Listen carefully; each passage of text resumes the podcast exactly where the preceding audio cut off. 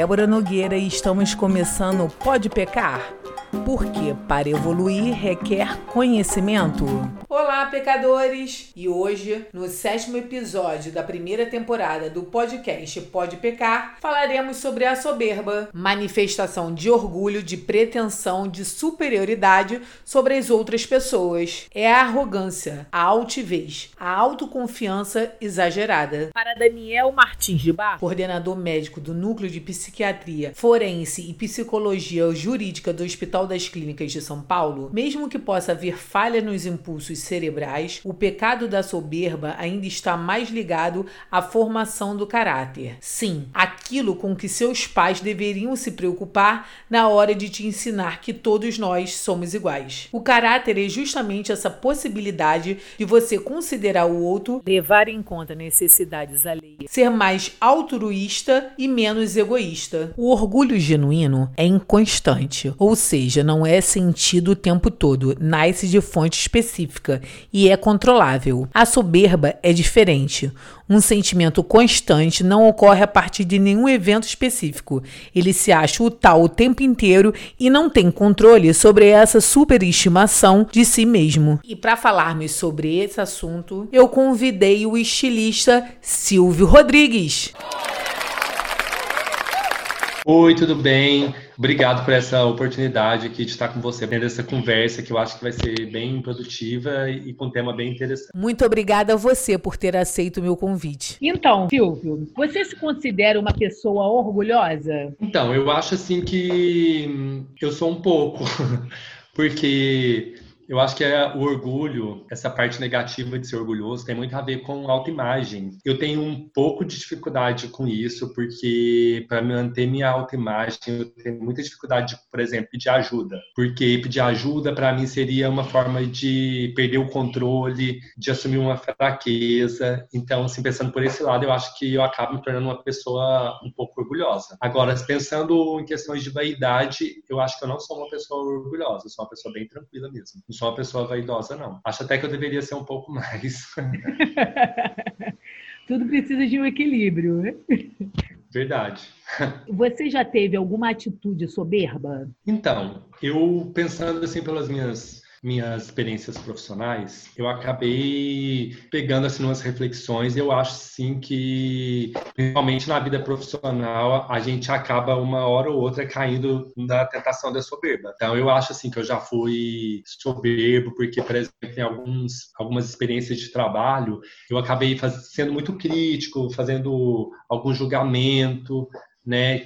E eu julgava eu julgava as posturas, as posturas que aquelas pessoas que talvez, sei lá, fossem meus chefes ou que fossem colegas de trabalho, eu julgava aquela, aqueles métodos que eles estavam fazendo, julgava aquela aplicabilidade dos métodos deles e achava que não estava correto aquilo. E pensando bem, essa, toda essa crítica, esse julgamento, acaba sendo uma coisa que às vezes eu mesmo tenho dificuldade de aplicar na minha própria vida. Então acho que essa crítica às vezes é muito complicada porque traz essa, essa soberba, entendeu? É, tem dois ambientes que nós somos muito competitivos. Na infância e no mercado de trabalho. Então, de certa forma, o mercado estimula a gente ter essa competição. E quanto mais elogio e cada vez que nós conseguimos alcançar o que todos querem, o que o patrão quer, a gente acaba inflando o nosso ego e nos tornando soberbos sem ao menos percebermos. Isso, acho que vai desenvolvendo na gente assim uma uma crítica. Eu não sei se essa crítica é uma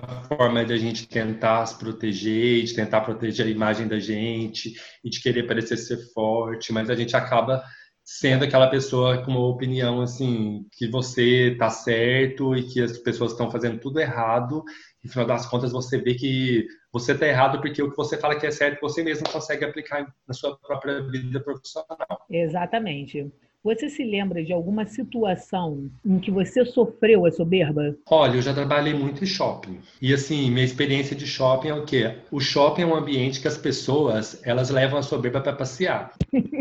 Então, acho que acontece muito isso, assim, de clientes que eles acham que porque está pagando, ou porque tem dinheiro, ou porque aquela pessoa ali está tá atendendo, eles se sentem superiores àquelas pessoas. Então, assim, shopping eu acho que é um ambiente assim para as pessoas mostrar quão soberbas elas são. Exatamente. E falando mesmo nesse ambiente de shopping, você não acha que as marcas criam um padrão para atender exatamente essa soberba? Claro, assim, o próprio ambiente mesmo das as, as marcas elas já fazem, né?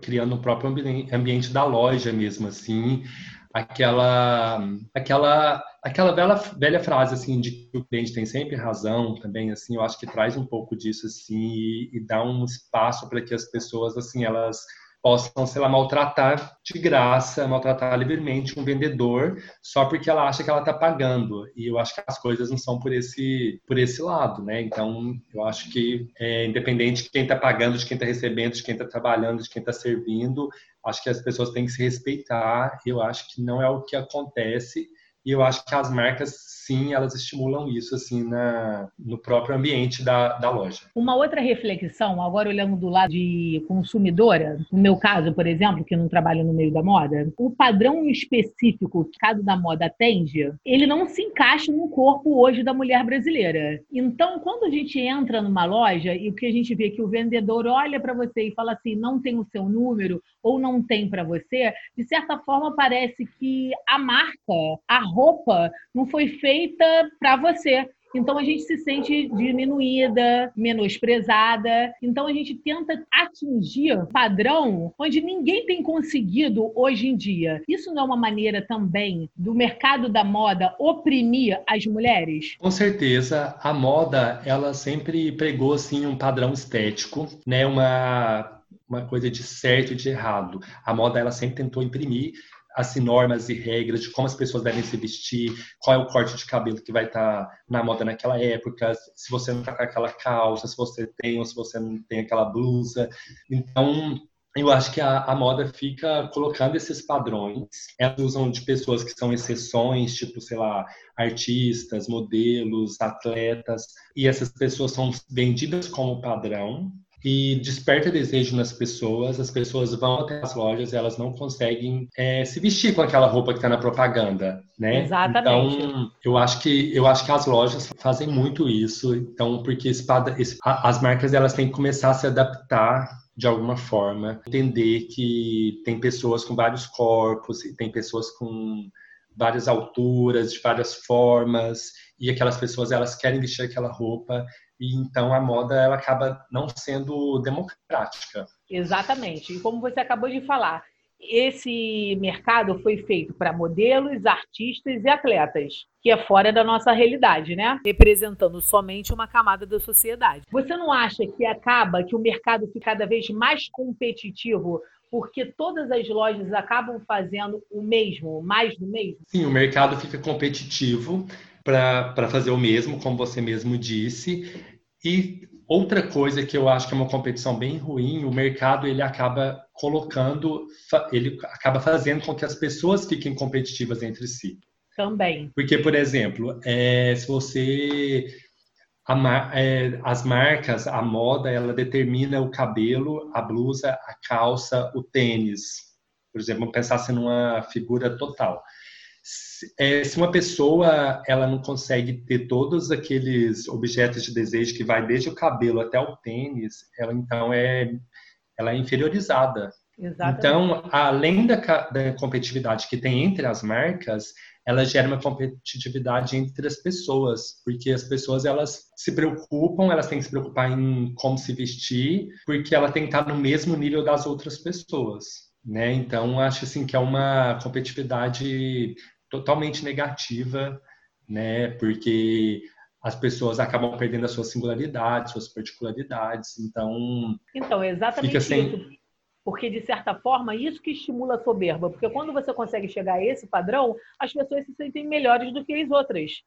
E cada vez mais as pessoas vão se enchendo de uma soberba onde não tem cabimento, não cabe mais porque todo mundo merece ser o que é. Isso, o legal é que cada um possa vestir aquela roupa que quer, que ele da forma que quer, usar o cabelo que quer e não e que isso não seja usado para poder competir com as outras pessoas, né?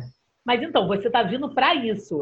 Me conta um pouco do seu estilo, da sua marca que você está vindo para quebrar esses padrões. Conta tudo pra gente. Então, assim, a proposta da minha marca é acabar com o padrão, é tentar flexibilizar, é tentar trazer um espaço aberto para os clientes poder vestir o que eles têm vontade de vestir. É oferecer para o cliente, fazer com que ele possa escolher, para que ele possa exaltar sua singularidade e para que a marca seja democrática. Né? Então, cada um possa vestir de acordo com o que ela tem vontade de vestir. Né? Não é você, um homem não poder usar um vestido porque todo mundo fala que vestido é uma coisa de mulher. Então, assim, a, meu propósito é que cada pessoa possa usar a roupa. A roupa ela é simplesmente a roupa. Você escolhe Uma vestimenta. Você, isso, você escolhe porque você se identifica com aquela estética, ou porque você se identifica com aquela cor, ou você se identifica com, sei lá, qualquer característica daquela roupa e você tem vontade de vestir aquela roupa, por que não vestir? Então, a sua marca é uma marca a gênero, não é isso?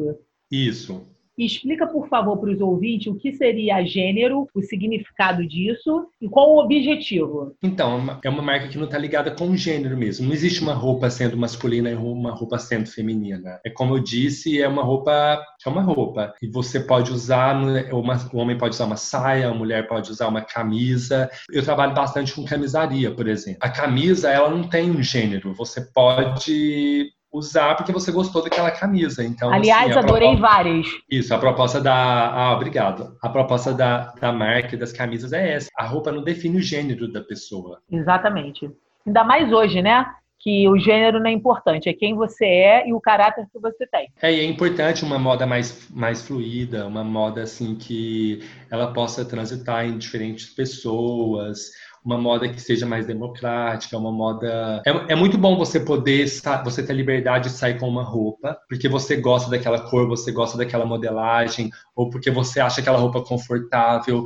Olha, uma, uma saia, por exemplo, é muito mais confortável do que usar uma calça. Para mim, assim, eu acho, por exemplo. Então, assim, por que eu não posso sair com uma saia se eu acho mais confortável? Exatamente. Né? Então, acho que é, é, é isso, assim, é tratar a roupa como uma, uma vestimenta, vestimenta, somente. Uma vestimenta. Agora, deixa eu te perguntar, em relação à modelagem, vai ter para todos os corpos? Então, a modelagem eu trabalho geralmente entre o P e o GG, mas também eu sempre tenho uma conversa com meus clientes, assim, uma possibilidade de desenvolver um modelo ou maior ou menor. Então, assim, quando eu falo de tentar trazer minha marca uma flexibilidade, um espaço aberto, é essa comunicação com o cliente, de também poder desenvolver uma peça do jeito que ele gostaria, de repente fazer um ajuste, um cliente que é uma peça mais curta e a gente poder fazer essa, esse ajuste. Então, nada assim é quadrado, nada é, nada é imutável. Então, assim, a, o que eu tento fazer com a minha marca é fazer uma modelagem mais ampla, mas além disso também poder deixar aberto para caso o cliente queira fazer alguma alteração, assim, de acordo com o que ele acha confortável para ele. É um serviço personalizado, né? Isso. O mercado da moda tem visto a necessidade de levantar bandeiras contra manifestos ostensivas como racismo, elitismo e homofobia. As suas criações são justamente para isso. Nos conte como tem sido a aceitação do mercado. Então, eu, como pessoa parte do grupo LGBT, da comunidade LGBT, eu essa é a bandeira que eu tento levar com a minha marca. E minha marca não é uma marca militante assim, mas eu tento trazer em todas as minhas peças uma um símbolo, coloco uma etiqueta pequena de uma bandeira do arco-íris que é um símbolo muito grande na luta contra a homofobia. Então, assim, eu tento, não é uma marca que é militante, mas eu tento em pequenas atitudes, por exemplo, colocando essa pequena e discreta bandeirinha, marcar sua presença. Que essa luta isso, e fazer com que essa luta seja naturalizada entre as pessoas. Eu tenho um público bem misto mesmo entre pessoas LGBT e pessoas heterossexuais. Então, assim, para todas essas pessoas, elas elas estão carregando essa esse pequeno símbolo que é essa etiqueta de uma grande luta e elas vão passando isso e vão trazendo isso para dentro dos grupos delas. Então, o que eu tento fazer é isso, é com essa pequena atitude de colocar essa bandeirinha fazer com que essa luta circule entre os mais diferentes grupos, entendeu? Ah, mas em relação à aceitação no mercado, você está sentindo que as pessoas estão aceitando, que estão vendo com bons olhos, que estão adquirindo Sim, a minha esse marca, novo perfil? Pela minha marca, assim, o que eu posso falar é que eu não tenho problemas quanto a isso, as pessoas aceitam muito bem. Como eu te falei, assim, eu tenho muitas pessoas hétero que andam com a com uma roupa com uma etiquetinha de arco-íris e não é porque a pessoa está com ali mostrando uma luta de uma forma discreta que ela é, também é gay. É que ela então, simpatiza assim, e acha que todo amor é justo. Isso. Então, o público que eu tenho, ele está tá, tá tendo uma aceitação ótima. Eles sempre divulgam, eles sempre estão assim, eles compram e eles identificam com essa luta. Então, eu, eu a minha marca tem um retorno positivo com, essa, com essas lutas identitárias, entendeu? Entendi. E o que, que você acha que ainda precisa melhorar no mercado? Olha, eu acho que no mercado, de uma forma geral, tem que melhorar muito, porque eu acho que tem muitas marcas que usam dessas lutas para vender. Eu acho que está muito importante hoje você é, levantar a bandeira LGBT, você levantar a bandeira contra o racismo, mas tem muita marca que tem feito isso só apenas com objetivo comercial. E por trás de todo esse trabalho comercial deles, eles não, não dão representatividade a pessoas trans, as pessoas negras, pessoas que nem trabalhando nessas marcas, às vezes eles não contratam uma pessoa para trabalhar para eles. Da mesma forma, é, outra coisa também que acontece é que às vezes eles levantam essa bandeira e essas peças elas não são acessíveis às próprias pessoas tem um caso para contar. Essas comunidades. Tem um claro. caso para contar. Tem uma blogueira que ela veste 48,50. Ela fez uma campanha para C&A. Todo o público dela foi até a C&A e não tinha o tamanho dela. Inclusive, nas fotos que foram divulgadas, diminuíram ela no Photoshop. Então, para que, que convidam uma blogueira, uma influenciadora tamanho GG para chegar na loja só ter G ainda por cima distorcem o padrão dela, né? O corpo dela, porque botaram como se ela vestisse G. Diminuíram Isso. a silhueta dela em todas as fotos, em toda a divulgação. Olha que absurdo. É, uma, é um absurdo isso e que eu acho que as pessoas têm que ficar muito atentas assim com as marcas e de pensar que se eles estão levantando a bandeira mesmo é uma coisa genuína ou é uma coisa só para vender né? Então, assim, eu acho que a gente tem que ser muito atento, a gente tem que saber de onde a roupa da gente vem, quem faz, quem vende, é, qual a preocupação real que as pessoas têm com, essas marcas têm com as pessoas que fazem parte com aquela comunidade que eles estão levantando a bandeira. Não adianta, não adianta levantar uma bandeira LGBT e a marca é uma marca que não contrata uma pessoa trans, que não contrata uma pessoa simplesmente porque é gay. E eu acho que acontece muito isso hoje, assim, ó. Parece que não, parece que nós estamos vendo tempos modernos, mas assim, as pessoas elas andam, parece que cada dia mais preconceituosas, com atitudes horríveis, assim, em relação ao outro.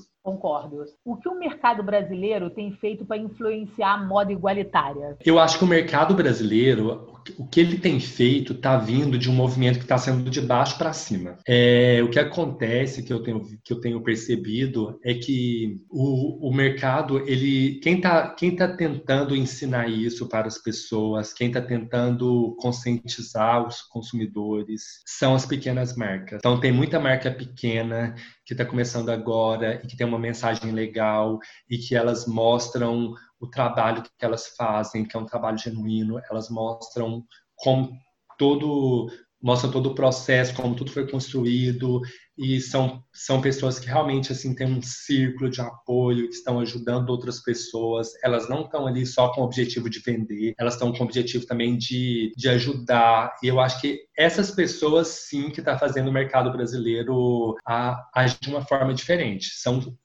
tá vindo dos pequenos. Quem está ensinando, quem está estimulando que as pessoas preocupem de quem elas estão comprando e o que aquelas marcas estão vendendo, por que aquelas marcas estão vendendo aquilo, são os pequenos produtores, não são as grandes marcas. Então, por favor, pecadores, vamos valorizar as pequenas marcas, vamos ter essa consciência de quem está realmente levantando as bandeiras e estão praticando elas. Silvio, agora me dê o seu contato, é, aonde a gente pode encontrar a sua marca? Então, é, o meu Instagram é meu Instagram é Silvio Rodrigues BR. Eu tenho um ateliê aqui em Laranjeiras, onde eu, agora nesse período de pandemia não está sendo possível, mas assim depois que passar todo esse caos a gente vai poder atender as pessoas, assim marcar horário para a gente bater, uma, bater um papo, tomar um café e desenvolver uma coisa que aquela pessoa sonha em ter. Mas hoje o meu canal principal de de comunicação com o cliente é o Instagram. Então tá, arroba Silvio Rodrigues, BR. Isso, Silvio Rodrigues BR. Então tá bom. Olha, eu te agradeço muito pela entrevista, muito obrigado por ter aceito o nosso convite, foi super enriquecedor. Muito obrigada mesmo. Ah, eu que agradeço, foi um prazer aqui ter essa conversa. Eu acho que é sempre bom a gente ter esse espaço para poder falar também não só do trabalho da gente, mas também para poder trazer de alguma forma uma consciência para as pessoas, né? Então, assim, está sendo super legal é, o trabalho que você tem sido feito, tá de parabéns. Obrigada. Estou adorando, estou lá ouvindo tudo e tá maravilhoso. Muito obrigada. A nossa sociedade sempre nos estimula a fazer mais e melhor. E essa competitividade não precisa ser necessariamente ruim, pois faz com que nós sejamos mais produtivos e melhores. E isso é muito bom. Só que lembre-se, ninguém é melhor do que ninguém. Cada um tem a sua própria capacidade e suas limitações. Não existe raça superior, gênero superior. Somos todos humanos. Muito muito obrigado, pecadores, por vocês estarem nos ouvindo até agora. E no próximo programa falaremos sobre vaidade, valorização que se atribui à própria aparência, ou quaisquer outras qualidades físicas ou intelectuais, fundamentada no desejo de que tais qualidades sejam reconhecidas ou admiradas pelos outros. E se você gostou do nosso programa, vá lá na nossa última foto do Instagram e comente, arroba pode pecar. Muito obrigada e até a próxima!